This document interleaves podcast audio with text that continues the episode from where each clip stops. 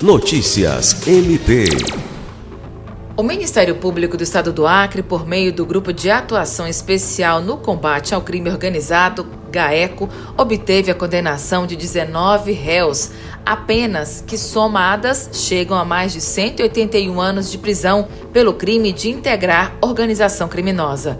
Conforme a denúncia do Ministério Público do Acre, a participação dos réus preso durante a operação Blacklist em junho de 2021 foi comprovada através de apreensão e extração de dados do aparelho celular de um líder da organização criminosa nos municípios de Feijó e Tarauacá. No aparelho constava a identificação de dezenas de integrantes da facção, bem como aspectos relevantes atinentes à organização, divisão de tarefas e arrecadação de mensalidades.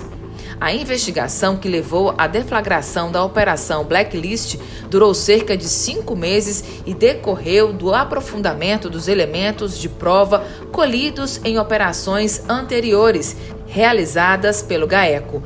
O nome da operação, cuja tradução é Lista Negra, foi escolhido a partir do acesso à lista contendo informações que possibilitaram a identificação dos criminosos responsáveis pela gestão do tráfico de drogas em diversos bairros de Cruzeiro do Sul e região. Alice Regina, para a Agência de Notícias do Ministério Público do Estado do Acre.